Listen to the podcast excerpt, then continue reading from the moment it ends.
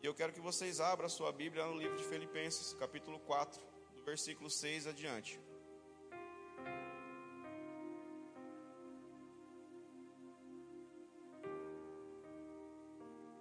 Oh, aleluia. Confesso que eu estou feliz, queridos. Está feliz? Tem certeza disso? Fez ha ha ha hoje? Sabe, querido, circunstâncias acontecem em nossas vidas onde o ha ha ha às vezes ele não quer acontecer. Mas nós temos que nos alegrar mesmo a circunstância dizendo que não. Porque nós não fomos chamados para andar mediante circunstância, querido. Nenhum que está aqui nessa noite foi chamado para andar segundo as circunstâncias, segundo o que pensa, segundo o que sente. Não. Você foi chamado para andar mediante a palavra de Deus e ponto final. Independente do que está acontecendo externamente. Você foi chamado para viver mediante aquilo que Deus já implantou dentro. Essa é a nossa vida, querido. Circunstância ela vai bater mesmo, é fato. Nós não estamos aqui para enganar ninguém, nós sempre né, somos muito realistas acerca dessa palavra que não estamos aqui para enganar ninguém. Circunstância ela vai se levantar todos os dias, isso aí é a maior, maior, realidade que um cristão pode encarar. É que no nosso dia a dia vai acontecer circunstância, vai ter aflições, mas a grande questão é que Cristo falou que nós venceríamos todas elas. E nós já somos mais que vencedores em Cristo Jesus. Nós já somos mais, nós já somos abençoados com toda a sorte de bênção. Que o nosso Deus, segundo a sua riqueza em glória, ele já supriu cada uma de nossa necessidade. Sabe que o nosso Deus é o nosso pastor e nada nos falta. Que mil cai ao meu lado, dez mil à minha direita, mas nós não seremos atingidos. Sabe, querido, a circunstância ela vem se levantando mesmo, mas só que uma coisa você tem que entender: você é mais que vencedor, independente de circunstâncias, porque o que está dentro de você é maior do que está no mundo, e ele não é homem para que minta, e nem filho do homem para que se arrependa. E uma vez que ele prometeu, querido, vai acontecer na sua vida. Uma vez que ele falou, vai se cumprir na sua vida, porque nenhuma palavra, querido, que é lançada a seu respeito respeito, ela volta para ele e se vazia. Não, querido, mas essa palavra ela se cumpre ao nosso respeito. Então crie expectativa para aquilo que ele tem para nossas vidas, querido. Porque eu te falo que hoje Deus te trouxe aqui nessa noite, porque ele tem algo muito sério a tratar com você, e você vai sair daqui de forma transbordante pela, pela palavra de Deus. Não é pelo ministro, não é pelos pastores, mas é pela palavra de Deus, querido. Porque às vezes nós andamos em, em linhas erradas, mas mas a palavra ela nunca erra. A palavra ela é fiel, a palavra ela é verdadeira e digna de toda aceitação. Então, querido, fique comigo hoje nessa noite. Guarde o teu coração e vamos seguir firme para aquilo que Deus tem. E aqui em Filipenses 4:8 está dizendo: Não andeis ansiosos por coisa alguma, Antes, em tudo, sejam vossos pedidos conhecidos diante de Deus pela oração e súplica e ações de graça. E a paz de Deus, que excede todo o entendimento, guardará os vossos corações e, a, e os vossos pensamentos em Cristo Jesus. Ao quanto mais, irmãos, tudo que é verdadeiro, tudo que é honesto, tudo que é justo, tudo que é puro, tudo que é amável, tudo que é de boa fama, se há alguma virtude, se há algum louvor, seja isso que ocupe o vosso pensamento. Oh, aleluia, querido. Mudança de mente, renovação de mente, mente transformada. Podemos falar que temos a mente de Cristo, sim ou não? A Bíblia fala que temos a mente de Cristo, querido. Sabe, e agora eu me pego pensando às vezes o que é a mente de Cristo, querido. O que é ter uma mente transformada, uma mente renovada, o que é ter uma mente de Cristo. Mente de Cristo, querido, é andar segundo as instruções da palavra. Mente de Cristo, querido, sabe, uma renovação de mente, ela nunca vai fugir de obediência. Foi o tema do mês passado, certo? Que nós falamos sobre obediência e agora nós estamos decorrendo falando sobre renovação de mente, mas não tem como falar de um assunto sem puxar no outro, sabe, querido, porque estão ligados pela palavra, porque não tem como nós ter uma mente renovada se nós não for obediente às instruções da palavra de Deus, porque é as instruções da palavra de Deus que vai fazer com que a nossa mente se renove. Sabe, querido, é o que está escrito na palavra que vai fazer com que a sua mente ela se torne verdadeiramente a mente de Cristo.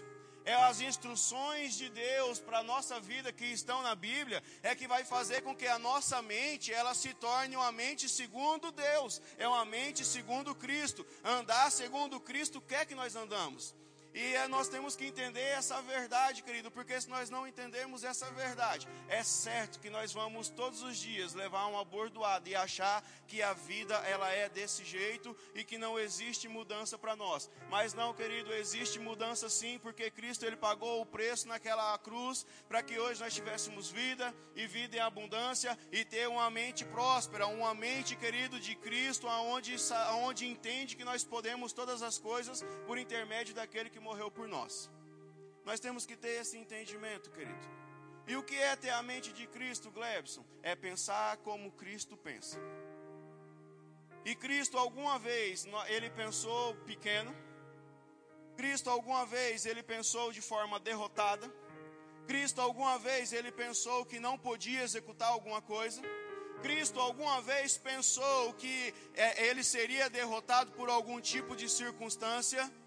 Não, querido. Isso se chama renovação de mente e entender de fato quem é.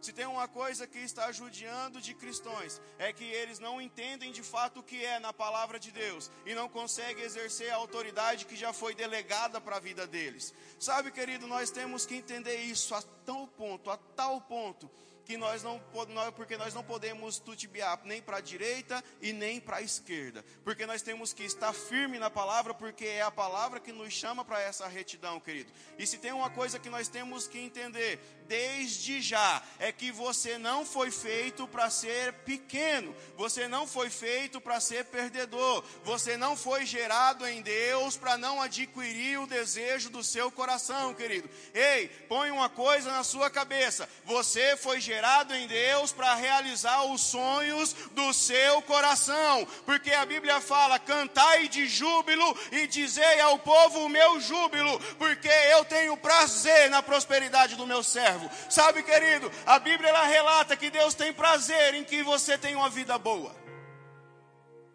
Então, toda aquela cultura que implantaram na sua cabeça que ser cristão é ser uma pessoa que depende dos outros para tudo, ser cristão é aquela pessoa pequena, ser cristão é aquela ser aquela pessoa que tem uma vida medíocre. Ei, eu te falo nessa noite, eles mentiram para você, porque você foi chamado para viver uma vida mais que excelente em Cristo Jesus, querido. Você foi chamado para ter uma vida boa sim em Cristo Jesus. E tudo que foi falado, isso é mentira de Satanás, para que você não adquire aquilo que ele já deixou na cruz do Calvário para nós.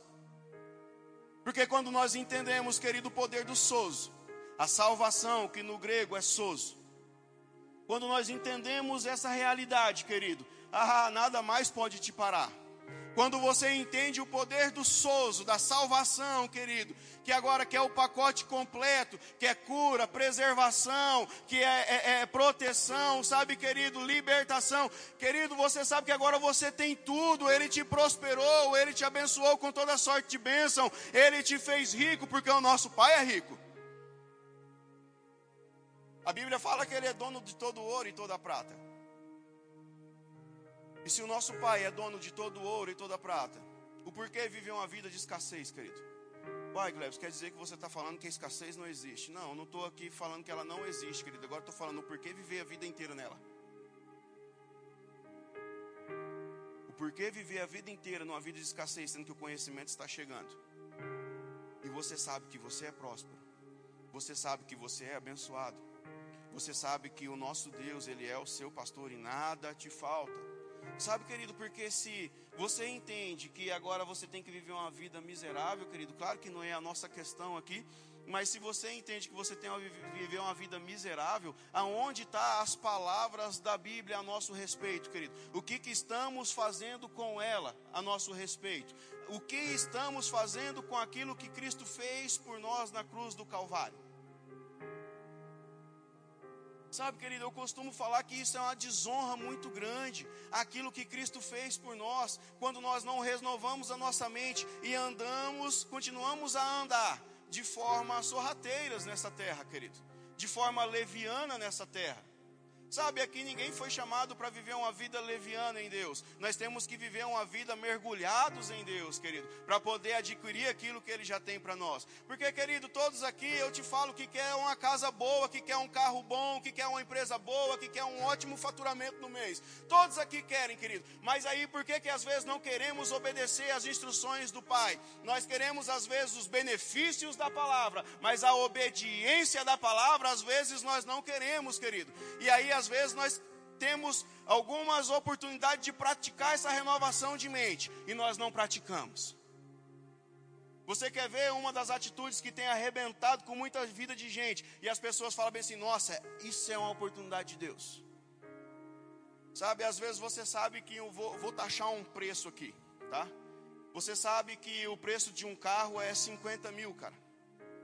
E aí, por um imprevisto de uma família, aquela família ela está precisando desfazer e você tem dinheiro para comprar esse carro. Você está na procura desse carro. Você está querendo esse carro, entendeu? E aí você sabe que o preço dele é entre 50 mil, 51, 49, 55. Você sabe que o preço dele é esse. Mas por um motivo, você descobre uma família que está passando por uma situação difícil e tem esse carro para vender, mas o preço que eles estão pedindo é 40 mil.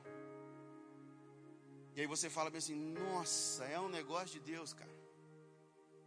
O carro vale 50, agora eu vou pagar 40 mil. Sabe onde é que está o negócio de Deus? É você ser justo e você ter uma mente renovada ao ponto de você reconhecer que o valor daquele carro é 50 mil e reconhecer que aquela família está precisando de uma ajuda e você tem o dinheiro para comprar e você falar bem assim, cara, eu vou pagar o que vale eu vou pagar o que vale, cara. Isso é uma mente renovada, uma mente de justiça. Não é falar bem assim, nossa, que bênção agora. Cara, sabe o que você está acabando de fazer? Você está acabando de empurrar para o precipício, velho. Uma pessoa que está precisando de ajuda, em vez de você estender a mão para ajudar de forma justa, mas é ele que está pedindo, Glebs. É ele que pediu. Tem nada a ver com isso. Estou pagando o que me pediu. Mas você não estava atrás de pagar o preço justo? Você não estava atrás de comprar algo nesse valor? E o porquê usar dessa desvantagem na vida de pessoas para poder subir degrau? Sabe, querido, um ponto da renovação de mente que nós temos que entender é que nós não podemos, nós não temos que, é, é, é, nós não precisamos passar ninguém ou abater ninguém para subir degrau em nossa vida. Esse é um dos pontos de renovação de mente. Porque o que você tem que entender é que a prática da justiça vai levar você a lugares aonde as suas atitudes, aonde é, é, é, você por si mesmo jamais chegaria. Mesma coisa agora também você saber que o carro vale 50 mil e tem uma pessoa pedindo 60 e aí você vai lá e paga os 60. Aí você também não está sendo justo nem contigo. E aí quer que Deus opera. Sabe, querido, o ponto que nós temos que entender sobre renovação de mente é que nós temos que ser pessoas justas. Sabe, todo dia eu me pego com isso e eu falo, Pai, me corrige de fato, me mostre de fato onde eu preciso melhorar a cada manhã, cara. Porque, querido, não adianta nós querer bater no peito e falar que todo mundo é santão. Não, eu gosto de falar a realidade que nós vivemos. Não adianta nós bater no peito e falar bem assim, não, eu sou santão, eu não erro. Não, nós estamos mentindo para nós mesmos, querido nós erramos, nós passamos por dificuldades e nós precisamos a melhorar a cada manhã. Mas esse é um ponto que nós temos que entender acerca de renovação de mente. É entender que hoje eu tenho que ser melhor do que fui ontem e o meu amanhã eu tenho que ser melhor do que estou sendo hoje, querido. Não vai adiantar nós querer viver uma vida em Deus se nós não queremos um processo de mudança, querido. Nós temos que entender que nós precisamos desse processo de mudança dia após dia, porque nós estamos correndo para alcançar a, a, perfeição, assim como o pai falou que nós chegaria à estatura de um varão perfeito. Nós chegaríamos à estatura de um varão perfeito. Então nós temos que entender que a perfeição nós podemos alcançá-la, mas nós temos que correr dia após dia para essa estatura de varão perfeito, querido. Não que hoje, a partir do momento que você nascer de novo, você já é perfeito. Eu te falo que o espírito que veio habitar dentro, sim, ele é perfeito, mas você precisa de uma renovação de mente para que você possa correr na mesma velocidade que o seu espírito. Nós temos que entender essas verdades, querido. E quando não entendemos isso, nós sofremos, passamos por coisas desnecessárias. Outro ponto que nós temos que entender, querido, é que uma vida de renovação de mente é uma vida de fé. Sabe, querido, você tem que entender que só existe uma forma de agradar a Deus. E essa forma de agradar a Deus é por fé. E fé, querido, fala o que Deus fala. Fé fala o que a palavra de Deus fala. Porque o texto que nós lemos, ele fala bem assim: o que pensar? Tudo que é puro, tudo que é louvável, tudo que é de boa fama, se há algum louvor, se há alguma virtude, seja isso que ocupe o vosso pensamento. Sabe, querido, e se tem uma coisa que tem que ocupar o nosso pensamento, é acerca daquilo do que Deus falou vai acontecer e ponto final. Não tem discussão para minha vida, não, não adianta Satanás falar que não vai acontecer, não adianta Satanás falar que não vai acontecer na minha vida, que isso não vai chegar, porque eu fico com a palavra e a palavra fala que já chegou, a palavra fala que eu já sou, a palavra fala que eu não vou ser, a palavra fala que eu já sou abençoado nele e as coisas é a meu favor, querido. Se posicionar como tal. Sabe, querido, porque tem horas que eu dou um passo de fé. E é, por, é mediante a fé mesmo, querido. Tem hora que é, é uma das coisas que Deus tem tratado comigo. E eu sempre procuro conversar com a Sandra da melhor forma possível para que ela entenda esses passos de fé. E eu falo, cara, Deus tem tratado comigo, porque fé, você não precisa ver as coisas para que você possa se direcionar sobre aquilo que você está fazendo. Fé é você entender que as coisas é a seu favor e prosseguir naquilo que você está fazendo. E sabe, querido, toda vez que eu dou um passo de fé, que automaticamente parece ser grande, Satanás ele já vem falar bem assim: você deu esse passo agora, mês que vem eu te pego, cara, porque o mês que vem chega. E aí, querido, toda vez que eu dou um passo de fé, ele se levanta dessa forma. Ele fala: Cara, você deu esse passo agora, mas você não sabe que mês que vem, quando isso for vencer, eu vou estar tá lá. Quando isso for vencer, eu vou estar tá lá. Quando isso for, agora você vai chegar o dia de você vai ter que pagar, e eu vou estar tá lá te esperando. E eu falo: Satanás, você pode até estar lá me esperando, para poder ver eu pagar fielmente aquilo que eu acordei, porque a minha palavra não vai cair cair por terra, porque eu sei em quem eu tenho crido. E tem uma coisa, Satanás: desde quando eu tenho três anos de idade, você já tentou me matar com bronquite asmático. Você me fez viver dos três anos até os onze dentro de hospital. E hoje eu estou com 36 e até hoje você não conseguiu. E não vai ser agora que você vai conseguir travar alguma coisa na minha vida. Sabe essas verdades que têm que estar na nossa mente todos os dias, querido. Sabe quando eu era adolescente, Satanás plantou na minha mente que eu não chegaria aos 18, cara. E aí todo dia eu acordava e eu falava: Meu Deus, será que eu chego até os 18 anos? Será que eu não vou morrer, cara? Isso era o que Satanás tinha colocado na minha cabeça: que eu ia morrer antes de completar os 18 anos. Sabe, é por onde que ele começa a trabalhar na vida de um adolescente. Por isso que eu falo, paz, tem uma pessoa que eu falo aqui e eu não tenho medo de falar pelo nome, cara. Sabe, mas se tem uma pessoa que eu admiro muito quando lida com filhos, duas pessoas particularmente. É, uma, nosso pastor Mark, outra, nosso irmão Luiz. Cara, eu me inspiro muito em vocês. Sabe, eu me inspiro muito em vocês. Quando eu vejo a forma que lida com filhos. Tem pessoas que não entendem. Mas a gente que é pai, cara, sabe de fato o que tem que passar e o que fazer para que um filho ele não se perca. Primeiro ponto é fato que nós temos que orar todos os dias. Mas o segundo ponto, cara, é ser parceiro deles. Sabe, eu estou entrando numa fase que o nosso Urielzão.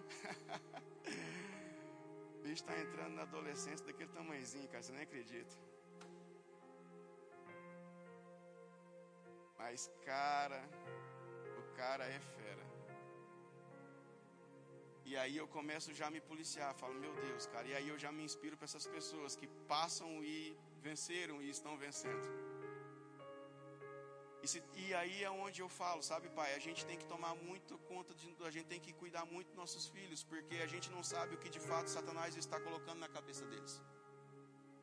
Porque eu comecei a ver, cara, as investidas que Satanás tinha na minha vida na adolescência. E esse mês eu comecei a pensar sobre essas investidas que Satanás dava na minha vida na adolescência. E cara, eu não tive um pai firme na palavra. Minha mãe, ela sempre estava dentro da igreja, mas do jeito dela. Mas um pai firme na palavra eu não tive para poder chegar eu no eixo da palavra. Mas sabe também uma coisa que eu tive? Eu não tive um pai afirmado na palavra. Mas, cara, pensam demais pelo meu pai ter sido militar. Porque eu não fiquei na palavra, mas eu fiquei na lei. Sabe que o homem era duro, cara. E foi uma das coisas aonde ele sempre me animava. Quando eu estava para baixo, ele chegava com aquela palavra carinhosa, né? Coach da vida, como ele era. E ele falava: Cara, você é homem. Você não tem que estar tá chorando por pouca coisa, cara. Você tem que se levantar. Você está triste por conta de quê, cara? Quem paga as suas contas é eu. E depois eu ficava analisando, sabe, cara? Tinha dias que eu ficava pensando bem assim.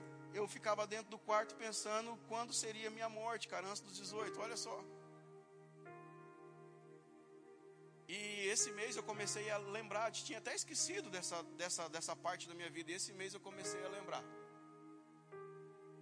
E aí todo dia, quando Satanás ele levanta alguma coisa, eu falo, Satanás, você já investiu tanto na minha vida e você já sabe tanto que você perdeu, cara.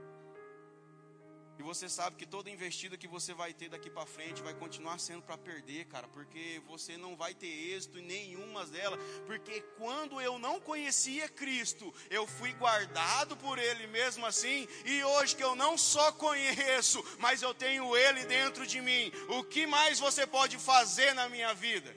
Nada. E é essa consciência que nós temos que ter, querido, quando nós temos uma mente renovada e que nem nós estamos falando acerca de fé. Sabe, se Deus colocou um sonho no seu coração, vai, corre para esse sonho, porque é certo que a vitória é tua, querido. Sabe, se Ele colocou um projeto no seu coração, se Ele colocou algo para que você execute, vá, não fique com medo, porque se tem uma coisa que trava o ser humano é medo, e nós não somos escravos do medo, e nós temos que viver viver uma vida nele, porque ele nos chamou para viver uma vida sobremaneira, sobre tal, excelente, querido. Entendendo essas coisas, nós corremos para o alvo que é Cristo. Entendendo essas coisas, nós corremos para aquilo que Ele tem para a nossa vida. Não temos que ter medo, querido, porque quando nós começamos a olhar a vida de Davi, Sabe, me fala uma coisa, qual que era a probabilidade de Davi ser rei, querido? Vamos olhar agora para as estatísticas, vamos olhar agora para aquilo que, né, de fato acontece. Qual era a probabilidade de Davi ser rei? Nenhuma. Porque por mais que ele fosse de uma família real, ele não era. Por mais que ele fosse de uma família real, ele teria que ser uma pessoa, um filho mais velho. E nós sabemos que tinha três filhos antes dele. E ele era o caçula. Então, mesmo que se ele fosse de uma família real, tinha que vir o primeiro filho. No trono tinha que vir o segundo filho. Para o trono, trono tinha que vir o terceiro filho para o trono. E assim, após isso, Davi. Então, se isso fosse acontecer, seria o quê? Na velhice dele, de forma muito distante. Então, possibilidade de um reinado, ele não tinha, naturalmente falando, nenhuma. Mas o que fez Davi ser rei? Uma atitude de fé e de coragem, em saber de fato quem é que tem dentro. Sabe, querido, você não precisa ter nascido na melhor família de Sinop, não, cara. Você não precisa ter nascido na melhor família do Mato Grosso, na melhor família do Brasil. Igual pessoas falam bem assim: ah, se eu fosse filho de Silvio Santos. Eu falo, cara, graças a Deus que eu sou filho de Deus. Porque toda a riqueza que esse homem pode ter, o meu pai tem e é incontável. Sabe, querido, mas o que fez Davi chegar ao reinado foi uma atitude de fé e uma atitude de coragem. Porque todo mundo tinha se amedrontado. Todo mundo tinha se amedrontado, ninguém estava querendo mais ir. Quando viu aquele gigante, querido, ninguém mais quis ir adiante. E aí, de repente, ele escuta, e você sabe toda a história. Eu creio que eu não preciso repetir ela aqui. Mas ele fala, cara, quem é esse cara que está afrontando o exército do Deus vivo? Sabe, querido, conhecimento de causa. E se tem uma coisa que nós temos que ter, a renovação de mente, ela nos chama, ela nos chama para ter, se chama conhecimento de causa. Nós temos que saber qual é a nossa luta. E eu te falo já qual é a sua luta. A sua luta é você brigar contigo mesmo para você se posicionar naquilo que ele já te fez. Porque não existe mais batalha para você, querido. O que precisa agora é posicionamento. De você tomar posse do trono qual ele já venceu e colocou para você. É isso que você tem que entender agora. Ah, não, agora eu tenho que guerrear no reino do Espírito. Sabe qual é a guerra que você tem que ter agora? É contra a sua carne, para que você obedeça de fato o que o seu Espírito fala, para você correr para onde Cristo quer que você corra. É isso que você tem que entender, querido. Sabe, aí nós olhamos agora a vida de. Eu vou trazer um, um personagem bíblico aqui chamado Raab. Biblicamente, a Bíblia ela não tem medo de falar que era uma prostituta.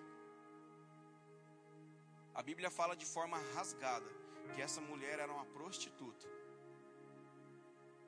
Mas essa mulher resolveu no coração dela é, acolher dois homens de Deus. E quando esses homens de Deus foram indo embora, essa mulher reconheceu que tinha Deus na vida desses homens. E naquele momento a mente dessa mulher começou já a andar para outro lado.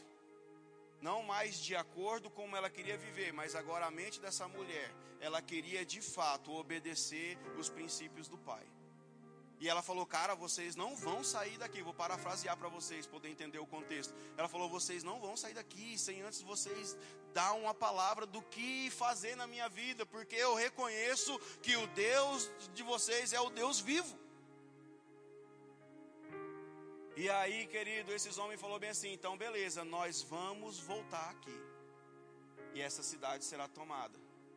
Mas se você colocar essa fita vermelha na janela, a sua casa e quem tiver com você, dos seus familiares aqui dentro, vai ser poupada a vida. Sabe, querido, essa mulher não pensou duas vezes antes de obedecer essa palavra. Essa mulher, ela obedeceu essa palavra. E assim ela fez. Ela colocou essa fita vermelha. Quando esses homens chegaram, identificaram aquilo lá. Mas você sabe, você sabe o que é mais top nessa história? É que quando eles deram as sete voltas e gritaram que todas as muralhas caíram você, pelos segundos estudos, você sabe que existe um pedaço da muralha de Jericó que está em pé até o dia de hoje. Segundo historiadores, querido, esse pedaço do muro que está em pé até os dias de hoje era onde a casa de Raab estava localizada. Sabe, querido, toda aquela muralha caiu, mas a casa daquela mulher permaneceu. E aquela mulher começou agora a andar pelo meio do povo de Israel. E aí, de repente, agora, quem se engraça pelaquela mulher, que a Bíblia não tem vergonha de falar que é uma prostituta, um príncipe chamado Salomão. Um príncipe se engraça pelaquela mulher. Sabe, ele tem, ele vê agora a beleza dessa mulher. E uma mulher que é tida na Bíblia, que era prostituta, ela sai de prostituta para uma princesa. Porque se casou com um príncipe.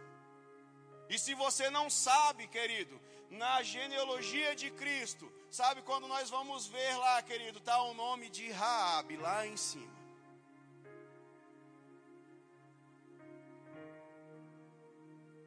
Mas porque ela decidiu obedecer, mudar a forma de pensar, ela teve uma vida totalmente mudada. Uma mulher que não tinha nada, passou a ser princesa uma mulher que tinha que viver simplesmente numa casa simples, teve agora uma vida de palácio, porque resolveu obedecer a palavra de Deus.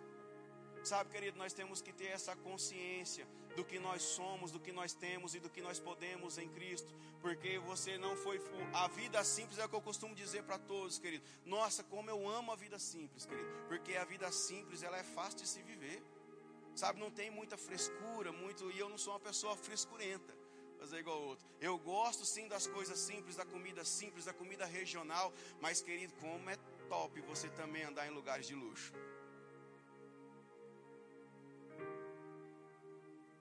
Como é maravilhoso, cara, você andar em lugares top. E é isso que Deus tem para a vida de cada um aqui nessa noite, querido. Sabe, então não adianta você pensar como é que vai ser o seu dia de amanhã. Não adianta você começar a pensar o que, que você vai fazer amanhã para poder resolver tal situação. O que você tem que entender agora é que você tem que descansar no Deus vivo que já venceu essa batalha por você e entender que agora o seu trabalho é descansar no Pai, cara. O seu trabalho agora é descansar em Deus. O seu trabalho agora não é ficar correndo de um lado para o outro perdido sem saber o que vai fazer, mas o seu trabalho agora é descansar no Pai e entender que a sua vida nele está resolvida, querido. Sabe, mas Glebs, você fala isso porque você não sabe sabe quantos leões eu tenho que matar no dia para poder honrar com meus compromissos. Querida, eu não quero saber quantos leões você tem que matar no dia para você honrar os seus compromissos. O que eu sei é que existe um leão, e é o leão da tribo de Judá, que ele é o seu pai, que pode todas as coisas por você, querido. Então, enquanto você pensa em estar tá matando o leão, existe um que está sentado no trono e fala: Ei, filho, ei, filha, descansa que a sua vitória é minha, porque eu já venci por você. Sabe, querido, nós temos que entender isso aí, cara.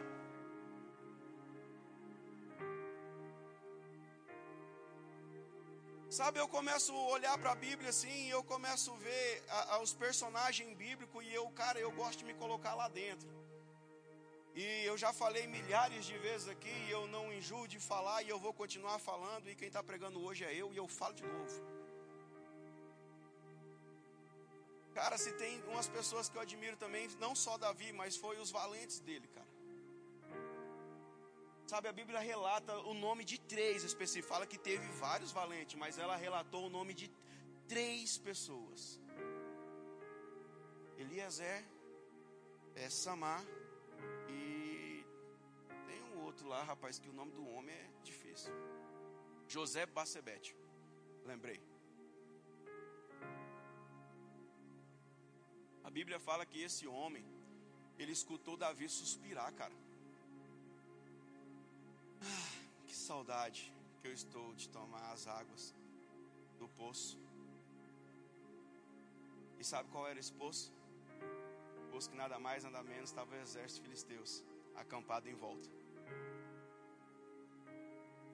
E diz que esses três homens escutaram esse suspirar fundo e falou, penso eu comigo, né? Falou, rapaz, você tá vendo o que, que o nosso chefe quer, cara? Ele quer a água do poço de Betel, vai, bora lá. Vamos lá buscar. E a Bíblia fala, sabe o que é o mais interessante? Ela fala bem assim: que eles romperam no meio do arraial dos filisteus. Sabe, querido, eu já falei isso aí umas quantas vezes, é igual eu torno falar, sabe? Rompimento é algo que a pessoa passa de boa. A Bíblia é muito sabe, tem professores aqui no nosso meio, eu não sou muito bom em português, gente, sabe, mas tem professores aqui e eles vão saber o sinônimo disso, sabe? Romper, querido. Não é alguma coisa que se abre de boa para passar. Rompimento é algo que tem que ser a força. É algo que se rompe, que se rasga. E a Bíblia é muito clara em falar que eles romperam no meio do arraial do Filisteus. Então aí eu te falo, querido, o que esses homens não passaram. A Bíblia não relata se teve luta ali. Sabe, a Bíblia não relata que teve luta. Mas não tem como você ter uma palavra dessa, falar que eles romperam no meio e você não migrar isso com uma luta também, querido. Porque chegou ao ponto que quando eles trouxeram a água de volta, Davi ele não teve coragem de tomar essa água. Ele falou: "Cara, eu, eu jamais eu vou fazer isso, cara, porque isso que vocês fez é digno de todo louvor e adoração. Eu não vou ser culpado do sangue de ninguém". Então, tipo assim, Davi já sabe o que esses homens passaram para ir lá e voltar. E ele falou: "Cara, eu vou eu vou derramar isso aqui como oferta digna do nosso Senhor".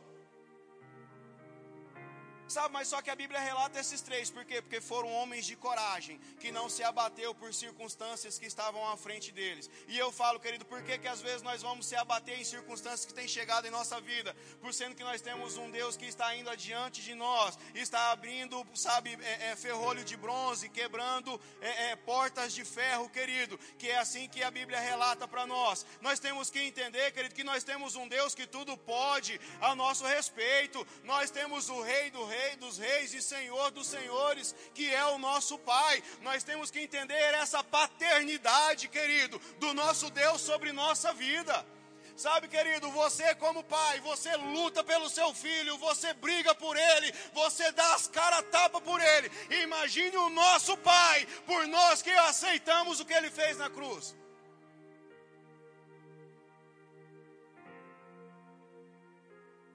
Aí agora nós queremos ter uma vida, querido, me, me perdoe a expressão, de, de pessoas frouxas.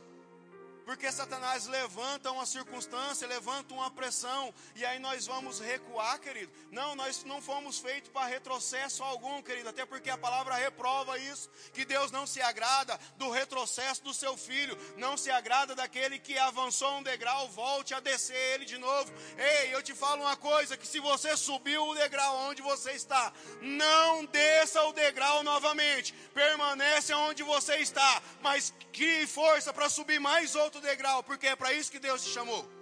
Sabe, querido, Deus não te chamou para você subir um degrau e quando a pressão voltar, você, opa, peraí, não, lá está todo mundo batendo, né? Então deixa eu ficar aqui. Sabe, querido, se você não está disposto a passar pressão para ter uma vida de excelência em Deus, então tudo que ele fez na cruz do Calvário por você foi perdido. Porque pressão ela vai acontecer mesmo em todos os dias, torna a falar. Mas se você não está disposto a dar as caras a tapa para você romper essas pressões e continuar subindo, subindo, subindo, porque não existe um limite final para a vida de um cristão, querido. Ei, põe uma coisa na sua cabeça, eu vou falar algo agora aqui para você. Não existe um teto de bênção para você, querido. Não existe um ponto final. Você foi feito para prosperar somente até aqui e ponto final, acabou. Não, não existe esse teto em Deus, não existe essa vida em Deus, porque Ele nos chamou para todos os dias subir um degrau, romper uma barreira, subir outro degrau, romper outra barreira, subir outro degrau, romper outra barreira. Ei, gigante vai se levantar levantar e eu vou continuar subindo. Circunstâncias vão levantar e eu vou continuar rompendo. O gigante vai levantar e eu vou subir e eu vou subir e eu estou subindo e eu estou subindo porque nada pode me parar. Isso é uma mente de Cristo, querido. É entender que não tem mais como voltar atrás. Porque o nosso próprio Cristo passou isso no Getsemane. Quando ele estava prestes a ir para a cruz, ele pegou e olhou, falou: Pai, se possível, passe de mim esse cálice. Mas rapidamente eu falo, cara, eu falo que ele pensou, ele falou: Não, eu não posso retroceder, não. Uh -uh. Eu vim aqui para cumprir a sua palavra, então cumpre me o que o Senhor falou que vai acontecer. Então seja feito conforme a sua palavra na minha vida, Pai. Seja feita conforme a tua vontade na minha vida. Se é para ir para a cruz, eu vou para aquela cruz. Se é para morrer pela humanidade, eu vou morrer pela humanidade. E eu não vou retroceder minuto algum. Até porque ele falou para Pedro, ele falou, cara, se eu fosse mandar aqui, eu poderia mandar legiões de anjos acabar com esse exército. Ei, mas não vou travar o que o Pai tem para fazer. E eu te falo, porque você tem travado o que o Pai está fazendo na sua vida por conta de circunstâncias e por conta de pressão? O porquê você tem travado de subir esse próximo degrau que está na sua frente para subir e você só não sobe por conta de pressão? Por que você tem travado aonde você está? Sabe, querido, Deus te chamou nessa noite aqui para falar para você: ei, dá o próximo passo. Ei, dá o próximo passo. Ei, dá o próximo passo. Ei, sobe mais um degrau que eu tô com você. Deus te trouxe aqui nessa noite e está me usando para falar a você: sobe mais um degrau. Não fica onde você está. Porque esse degrau que você já está, já era para você ter largado ele faz hora. Ah, Glebson, eu estou numa casa de 1.500. E aí, bora para onde? 2.000 então? Vamos esticar um pouco a fé? Ah, Glebson, eu estou numa casa de 2.500 reais. Vamos para uma de 3? Mas então não é melhor comprar a casa? Então vai comprar a casa.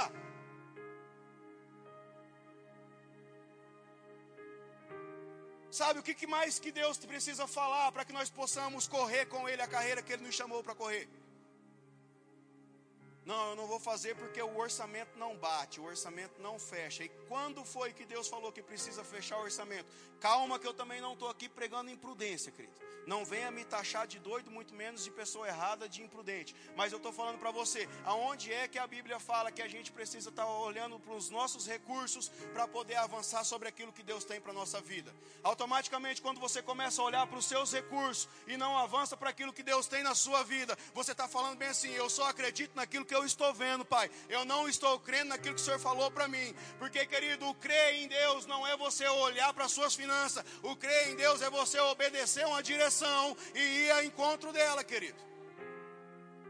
Porque em Deus essa matemática ela nunca vai fechar mesmo. É aquilo que o Daniel falou aqui na frente quando ele foi olhar para as finanças do pai dele, a matemática não fechava pela prosperidade que o pai dele estava vivendo por ele ter sido fiel. Sabe, querido, quer, que, quer ter agora essa estatística na sua vida, que a matemática não bate, que a matemática não feche, então comece a obedecer as instruções de Deus, que você vai ver, chegar lá na frente, vai falar, cara, a matemática ela não batia, a matemática ela não fechava, mas eu cheguei aqui, então eu cheguei aqui porque Deus me trouxe aqui, não pela minha finança, não pelo meu poder, não pelo meu intelecto, pelo meu conhecimento, mas pelo um Deus fiel. Para, querido. Sabe de ser tudo certinho dentro da caixinha, tudo bonitinho. É só aqui, é isso aqui, eu só posso gastar isso aqui por mês. Eu só posso comprar isso aqui. Eu só posso fazer esse valor de compra. Eu só posso fazer, né? Sabe, querido? Você já pensou em trocar a carne do seu churrasco?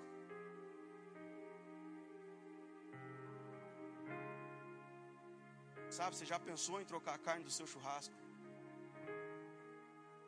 Porque às vezes nós temos essa mentalidade tão pequena que a gente vai no mercado e só pensa em comprar aquela carne que está barata para poder fazer o churrasco.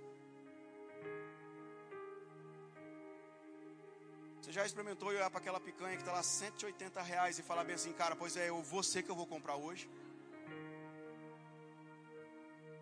Já experimentou fazer isso? E o coração vai querer apertar mesmo, querido. O coração vai falar, você é louco, vai fazer isso não, cara a conta não vai fechar, isso aí é a conta de água que tem que pagar amanhã, velho. Vai não. E aí você fala bem assim. aí você vai para Isaías 1, 19. Se quiserdes e me ouvides, comereis o melhor dessa terra. Pai, a sua palavra é fiel, pois hoje eu estou trocando a carne do meu churrasco. E eu sei que a minha provisão é do Senhor. Sabe, querido, mediante isso eu não estou chamando aqui ninguém para uma vida de imprudência, mas eu estou chamando aqui para você crescer e esticar sua fé. Porque a nossa fé ela precisa crescer, ela precisa ser esticada, querido. Isso é uma mente renovada. Sabe, querido, às vezes a pessoa tem aquele costume de falar bem assim, chega no posto de gasolina e fala, ponha trintão, ponha cinquentão. Nada errado, querido, não sou contra essas coisas. Mas, cara, você já experimentou e chegar no posto e falar completa? Em vez de todo dia, tá? Porque, cara, passa, põe uma coisa na sua cabeça, velho. Não, vamos começar a raciocinar. Se tem a provisão para todo dia passar no posto, colocar trintão, por que, que não tem agora dinheiro para encher o tanque e ficar uma semana sem passar no posto? Sabe, é só uma falta de conta, cara. É uma falta de matemática. Porque todo dia tem uns trintão para colocar. Põe trintão, põe trintão, põe trintão. O, o, o frentista ele já olha e fala bem assim: trintão. Ainda você fala em três vezes no cartão. Não, cara. Se Deus todo dia supre para que você não fique na rua, então Ele vai suprir o tanque cheio também, cara. É essa mentalidade que nós temos que ter em Cristo. Sabe, às vezes, cara, é, é, é igual eu falo, seja, é, é, vou, vou continuar nessa pegada que é onde Deus está direcionando, sabe, querido? É, é, esses tempos atrás, sempre um tipo de café, sempre um tipo de café, sempre um tipo de café. E aí eu estou indo na casa de umas pessoas e tem umas pessoas que tomam café sem açúcar. Eu tomo por obediência, querido. Entendeu? Eu tomo por obediência, eu não vou falar, nossa, não. Vou tomar junto café sem açúcar. Se tiver uma suquinha ali na hora, eu ponho uma colherinha, duas, três. E, sabe? Mas, cara, esses dias eu fui comprar um café. E aí essa palavra veio. E aí, que tal trocar o café hoje, cara? E aí eu falei bem assim, ah, então vou ver um aqui, né, cara? Quando eu fui olhar um assim, eu falei, não. Falei, rapaz falou: Não, pega lá, cara. Aí eu falei: Cara, é verdade, né, cara? Aí nessas horas a palavra grita dentro da gente: Cara, eu não sou próspero. Eu não sou abençoado. Eu não sou rico. Porque não é essas declarações que estão dentro da minha e da sua boca, querido, todos os dias? Não é essas declarações que estão tá dentro da minha e da sua boca que somos prósperos, que somos ricos, somos abençoados, mas se nós somos, nós não, temos, nós não temos que agir à altura disso aí, querido. Então, se somos ricos, somos prósperos, somos abençoados, nós temos que agir à altura disso aí. Eu falei, e é verdade, né, pai? Eu sou rico mesmo. Bora pro caixa. Entendeu? Porque, querido, se você não faz, aí sabe o que acontece? A segunda vez já não é pesado. A segunda vez agora, agora passa a ser leve. Você passa lá e você pega e você fala: Ah, não, esse aqui, ó. Por quê? Porque você já subiu o degrau, querido. Você subiu o degrau de pagar 19 reais no café e agora você subiu o degrau para pagar 35, 40, 45, 50. Tem café até de cento, lá vai bolinha. Entendeu? Vai depender do degrau que você subiu. Porque agora você está no degrau que é onde pegar o café de 50 reais não é mais peso. Por que não é mais peso? Não porque você não tem que batalhar pelo dinheiro, é porque agora não é mais peso na sua mente. Você já entende isso como comum na sua mente, entendeu? Porque agora você tem uma mente renovada. Isso não é mais pesado, porque o pesado não é você ter que trabalhar para ter, querido. O pesado é você não conseguir entender na mente o que o seu pai fez por você. Então, você encher o tanque do seu carro não é pesado porque você vai ter que trabalhar e vai ter que ter mais dinheiro, não. É pesado porque a mente ainda não abriu em toda vez de chegar lá e falar: enche o tanque. Agora, o dia que a mente já está aberta, querido, você vai falar e para você é coisa comum chegar lá na bomba e falar completa. Sabe? Então vai ser comum quando você for fazer o seu churrasco, você não ficar pedindo para o cara qual é a carne da promoção. Você vai olhar e vai, você vai pegar a carne que de fato você quer comer. E agora também, querido, eu torno a falar, sabe, não estou chamando ninguém para imprudência aqui, mas cara, faça o que você gosta dentro daquilo que Deus te chamou para fazer. Porque às vezes o gostoso de um churrasco com uma pessoa não é a picanha, é a costela. E eu particularmente, meu Deus do céu, eu amo costela. Sabe, querido? Então, mas às vezes as pessoas elas, então, cara, se você tem o desejo de tomar tal café, tome esse café. Se você tem desejo de comer tal carne, coma essa carne. Se você tem desejo de comprar tal arroz, compre esse arroz. Se você tem o desejo de falar enche o tanque, chega lá e enche o tanque, porque você vai começar a subir um degrau, querido. E às vezes você vai começar a falar bem assim, cara, esse aluguel aqui que eu estou pagando, meu Deus do céu, aí vai cara, quer saber de uma coisa? Pois eu vou subir o degrau desse negócio. Eu vou começar a pagar um, um pouco mais caro, porque a provisão vai chegar para minha vida. Ah, Gleb, mas o meu salário ele é tabelado. Vamos crer que o seu salário vai aumentar a partir de hoje também, querido. Ei, se você ganha cinco, vamos começar a crer para seis, para sete. Porque uma coisa eu falo, você não é trabalhador? Opa, peraí. Fazer a pergunta. Você não é trabalhador? Então, se você é trabalhador, você não é digno de um salário melhor? Então vamos começar a crer para que esse salário venha aumentar, querido para que você comece a fazer coisas diferentes. Você não tem desejo de ajudar pessoas? Se você tem desejo de ajudar pessoas, então você precisa de quê, querido? Recurso, dinheiro. Então vamos começar a crer para esse dinheiro estar tá chegando na sua vida, para que você possa estar tá ajudando a vida de pessoas. Ei, você não tem desejo de dar carro para pessoas? Você não tem desejo de dar casas para pessoas? Então, querido, vamos começar a pensar aquilo que Deus já fez por nós, querido. Que essas coisas vão ser real na minha e na sua vida. Vai ter um dia que você vai chegar e vai falar o irmão: Ô, oh, toma aqui, ó. Toma a chave, é teu. Você vai chegar e vai falar bem assim, irmão. Toma aqui a chave dessa casa, é tua. Vai regozijar com a sua família, porque Deus ele quer te esticar na tua fé e você está com medo de vir para o patamar que Ele te chamou. Não tenha medo de subir aonde Deus já tratou com você que era para você estar, cara. É igual esses dias, vou chamar já o grupo de louvor aqui. Esses dias eu fui pego. Fazer igual, igual peixe pela boca. Sabe, querido, uma coisa que Deus tem tratado comigo muito sobre acerca da justiça. E é uma das coisas que Ele tem tratado até na, na, na minha vida profissional acerca de preço do que cobrar. E, e, eu tinha muito aquele negócio de ser bem maleável, às vezes, na hora de fazer um, um, acordo com a pessoa e, e fazer o seguinte: falar, não, dá um desconto de tanto, faz isso, faz isso. Falar, não, então beleza, dou esse desconto aí, vamos fazer. E às vezes você chega no final, cara, você se aperta por conta daquele desconto que você fez. E se tem uma das coisas que Deus ele tem tratado, querido, sabe comigo, e eu trago isso aqui para a sua vida nos dias de hoje também, que eu tenho certeza que ele vai falar com muitos nessa noite. Ele falou, cara, o que eu estou usando para te prosperar é a sua profissão. E toda vez que quando você está dando esses descontos doido aí, você está deixando de avançar sobre aquilo que eu tenho. Se você está com medo de fechar um serviço por conta de conta que você tem que pagar amanhã, é porque você não está confiando na minha palavra, você está confiando no orçamento que você precisa fechar. Eu falei, pai, daqui para frente, eu vou começar a ser justo com aquilo que o Senhor tem colocado na minha mão. E foi uma das coisas que ele tem tratado, ele tem tratado, cara, justiça.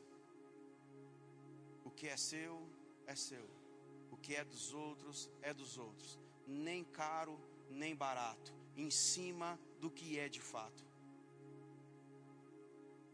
Sabe, querido, eu fiquei com aquela palavra. E tem, e tem sido assim de uns tempos para cá. E às vezes as pessoas pedem orçamento para mim e falam, cara, faz por tanto. Eu falo, cara, portanto eu não consigo fazer, velho. E tem coisas que tem que ser suprido no outro dia. E aí eu pego e falo para a pessoa, falo, cara, não consigo fazer. Portanto, não. Sabe, é, eu deixo em aberto, pode fazer com outra pessoa.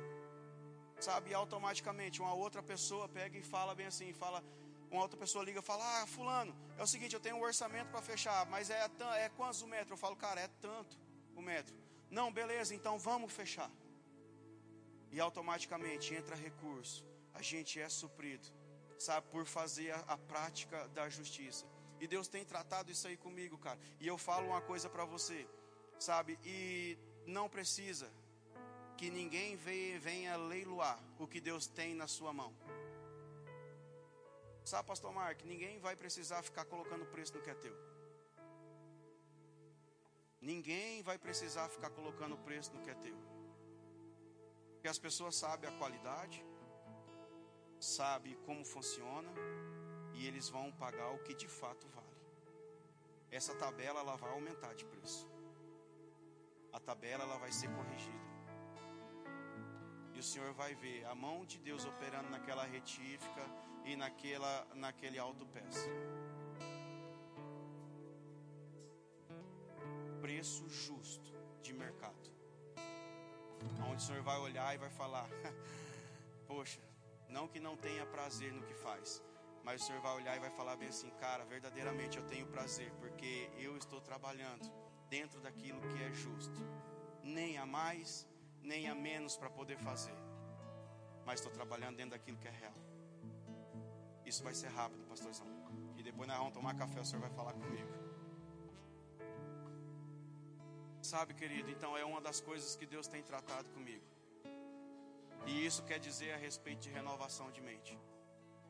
Porque se o nosso Deus ele não puder cuidar da sua vida, se o nosso Deus ele não puder cuidar da minha vida, da sua vida, ninguém mais pode. Não vai ser a minha profissão que vai cuidar. Não vai ser a sua profissão que vai cuidar de você, filho. Não vai ser a sua faculdade, não vai ser o seu conhecimento, não vai ser nada. Sabe, isso pegou tão sério dentro de mim que às vezes as pessoas vêm fazer serviço para mim e eles falam bem assim: "Ah, eu vou fazer um preço bom para você". Aí eu já corto na lata, eu falo: "Cara, eu não quero preço bom". Aí eles falam: "Não, eu quero o preço de você fazer, cara". Aí às vezes eles dão o orçamento e falam: "Tá bom para você". Eu falo: "Não, quem tem que saber para se tá bom é você, porque não é eu que vou fazer, é você que vai fazer". Então é você que tem que saber se tá bom. Simplesmente eu tô aqui para pagar, cara. E eu estou chamando você porque eu confio em você. Sabe, querido, isso tem aberto portas de forma estrondosa.